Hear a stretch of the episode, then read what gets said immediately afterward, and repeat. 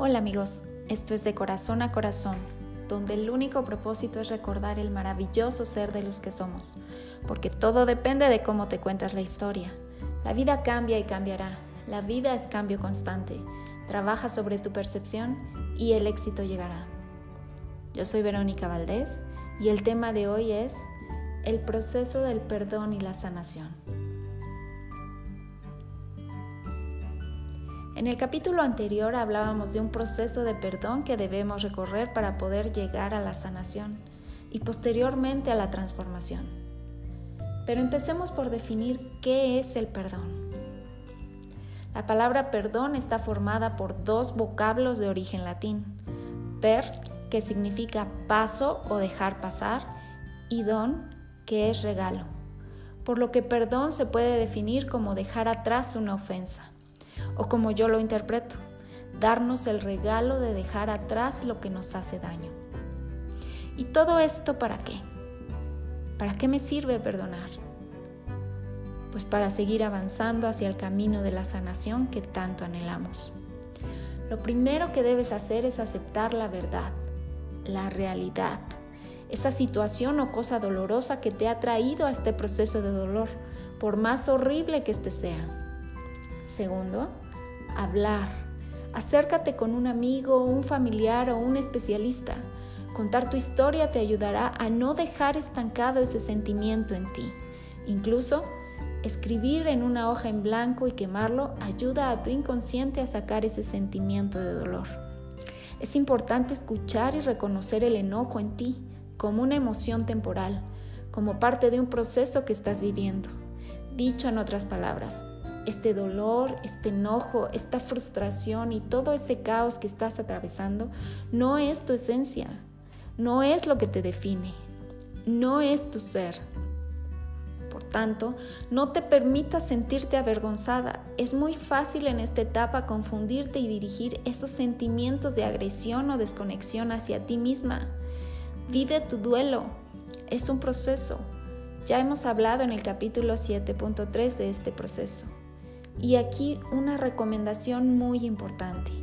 Quita todo juicio y toda creencia que te lleve a buscar culpables o víctimas, ni hacia adentro ni hacia afuera.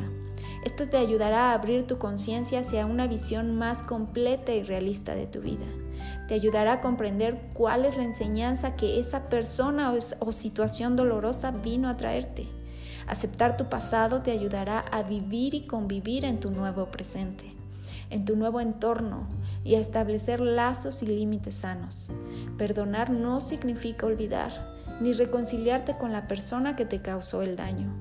Perdonar es dejar ir, es aceptar que algunas personas son parte de tu pasado.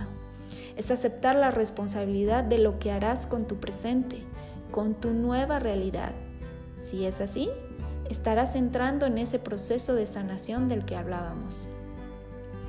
Pronto te darás cuenta que perdonar te libera y te da un tipo de paz que te ayuda a continuar con tu vida. Experimentarás la sanación sintiéndote más libre, más feliz, más agradecida y más plena. Ahora bien, el proceso de sanación se puede dar de diferentes maneras. Lo primero es aceptar la responsabilidad. ¿Y a qué me refiero con responsabilidad?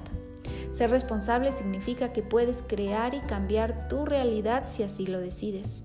Que no importa lo que alguien te ha hecho, ni el acto en sí, sino lo que tú haces con las decisiones que tomas en relación con lo que te ha sucedido. Puedes elegir el dolor, pero también puedes elegir perdonar y liberarte de esa gran carga que te sujeta a la idea de victimización y dolor quitarte los juicios donde las cosas son buenas o malas, donde existen víctimas y victimarios y donde a ti te tocó perder. Es el primer paso para asumir la responsabilidad de tu vida, abrir tu mente para comprender que todo proceso de evolución conlleva una transformación. Ver ese proceso como un regalo te ayudará a abrir tu conciencia y tener una mente más objetiva y a poder mirar las cosas y las muchas alternativas que tienes a la mano para lograr la sanación. Atiende tu mente, tu cuerpo y tu espíritu, ya que el desequilibrio en cualquiera de estas tres partes nos impiden vivir una vida plena y feliz. Es probable que el universo te esté gritando algo que no has querido escuchar ni atender y por eso tuvo que llegar el caos. No existen accidentes ni coincidencias en la vida. Todo es sincronización, porque todo tiene una frecuencia. Es simplemente la física de la vida y el universo en acción. Escucha tu corazón. Él te guiará y te dirá cuál de estas tres partes has desatendido. Y como recomendación, un camino espiritual siempre te ayuda a sanar y nutrir tu alma desde dentro. Ya sea que practiques o no alguna religión, la espiritualidad te ayudará a sanar tu corazón, te ayudará a comprender que no necesitas nada allá afuera que te haga o que te impida ser feliz. Por lo tanto, te ayudará a ser más rápido y liviano el proceso de sanación. Elevar tu frecuencia ayudará a que las cosas se empiecen a mover de diferente manera. En la parte física, Hacer ejercicio te ayudará a liberar esa energía, sobre todo esos malos pensamientos o sentimientos que tienden a estancarse en el cuerpo y producirnos malestares físicos o enfermedades. Dirige tu mente a cosas que te aporten y no olvides nutrirla de cosas bellas. Aléjate de personas tóxicas que alimenten tu ego haciéndote sentir víctima, pobrecita o al revés, mala, frustrada o avergonzada. Cualquier cosa o situación que entorpezca el proceso de recuperación de autoestima y de sanación. Busca momentos para reírte, para reencontrar tu esencia, cosas bellas que tengas en tu vida que agradecer. Deja por un momento de prestar atención a lo que ya no está y agradece también por ello, aunque aún no lo comprendas. Busca esa conexión con la naturaleza y empieza a escuchar tu corazón. Verás que ahí están todas las respuestas. Eso es todo por hoy, amigas. Escríbenos en nuestra página y redes sociales. Yo soy Verónica Valdés y esto fue De Corazón a Corazón. Hasta pronto.